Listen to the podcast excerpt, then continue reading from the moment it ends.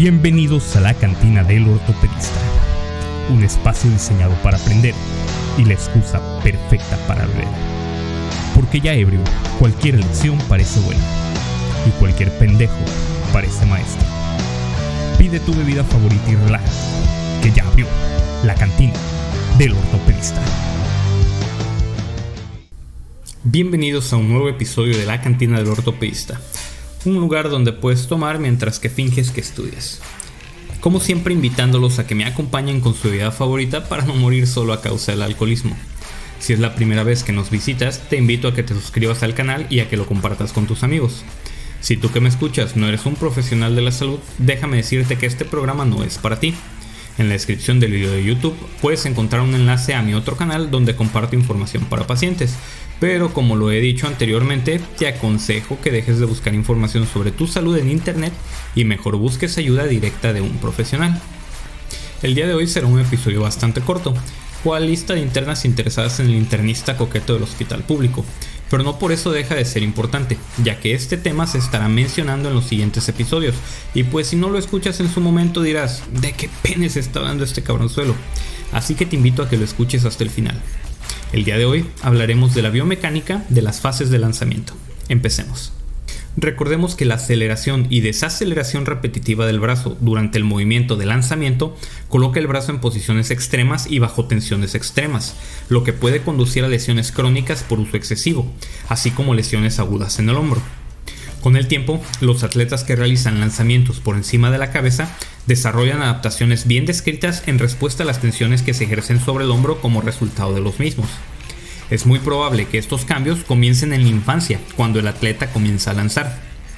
Los cambios incluyen adaptaciones de tejidos blandos y adaptaciones óseas.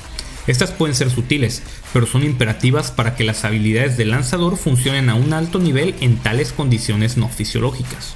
Uno de los principales cambios fisiológicos observados en el hombro del lanzador es el rango de movimiento. La mayoría de los lanzadores exhiben una diferencia en la cantidad de rotación externa y rotación interna entre el hombro que usan para lanzar y el hombro contrario. Cuando el hombro que se usa para lanzar se examina en 90 grados de abducción, la rotación externa es mayor en comparación con el hombro que no se usa para lanzar, y la rotación interna comúnmente disminuye. Esta disminución se ha denominado déficit de rotación interna glenumeral o HIRT por sus siglas en inglés y es un tema que se revisará aparte. Las adaptaciones óseas en el hombro del lanzador han sido bien documentadas. Crockett y colaboradores evaluaron 25 lanzadores profesionales y 25 sujetos que no lanzan para evaluar el papel de la retroversión de la cabeza humeral en relación con un aumento de la rotación externa glenumeral. El grupo de lanzamiento demostró un aumento de 17 grados de la retroversión en comparación con el hombro no utilizado en el lanzamiento. El grupo de atletas que no realizó movimientos por encima de la cabeza no mostró una diferencia en la retroversión entre sus hombros. Estos investigadores concluyeron que el hombro dominante del grupo de lanzamiento exhibió una retroversión de la cabeza humeral significativamente mayor. La mayor retroversión puede ser una respuesta al estrés que el lanzador coloca sobre sus fisis mientras lanza a una edad temprana. Las adaptaciones de los tejidos blandos también ocurren en los atletas que realizan lanzamientos por encima de la cabeza como resultado de las grandes fuerzas de rotación y distracción que actúan sobre la articulación glenumeral durante el movimiento de lanzamiento, lo que resulta en tensión capsular posterior y laxitud capsular anterior. El término microinestabilidad se ha utilizado para describir la laxitud capsular adquirida que permite una mayor traslación de la cabeza humeral y una mayor rotación del brazo. Se cree que la causa de esta microinestabilidad es la carga de tracción repetitiva como resultado de la protracción escapular a la carga repetitiva en rotación externa. Para comprender las lesiones que se producen en el hombro que se utiliza en el lanzamiento, se deben de comprender las tensiones que se ejercen sobre el hombro durante la acción de lanzar. Las fases de los lanzamientos por encima de la cabeza se han estudiado ampliamente en los pitchers de béisbol. El movimiento de lanzamiento por encima de la cabeza se puede dividir en seis fases discretas, que incluyen las fases de giro inicial, amartillamiento temprano, amartillamiento tardío, aceleración, desaceleración y giro final. Todas estas fases se realizan en aproximadamente 2 segundos. Durante la primera fase de lanzamiento, el giro inicial, el cuerpo se eleva sobre el centro de gravedad y el hombro se coloca en ligera abducción y rotación interna.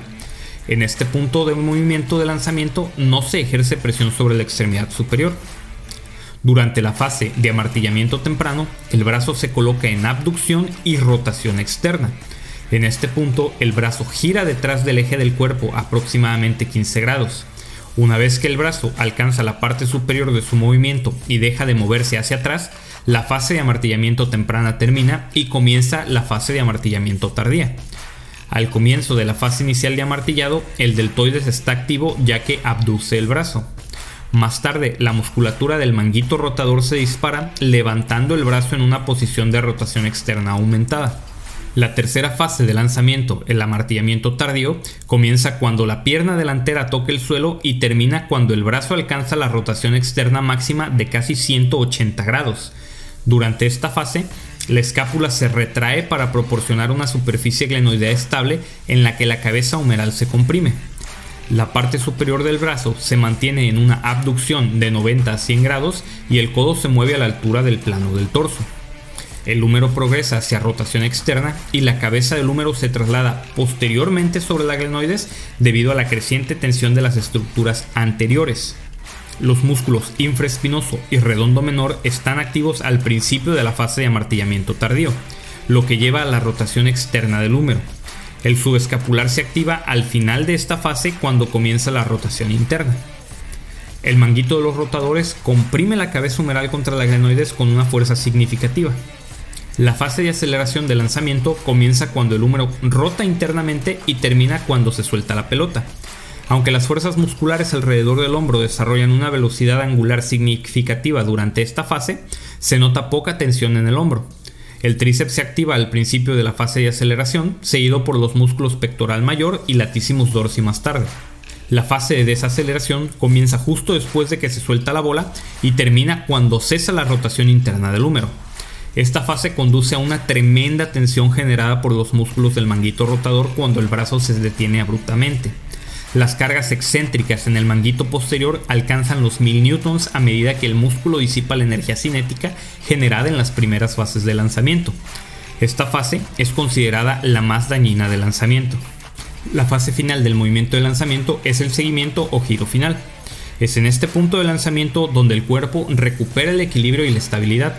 Los músculos dejan de disparar y las fuerzas de compresión sobre la articulación glenumeral disminuyen significativamente.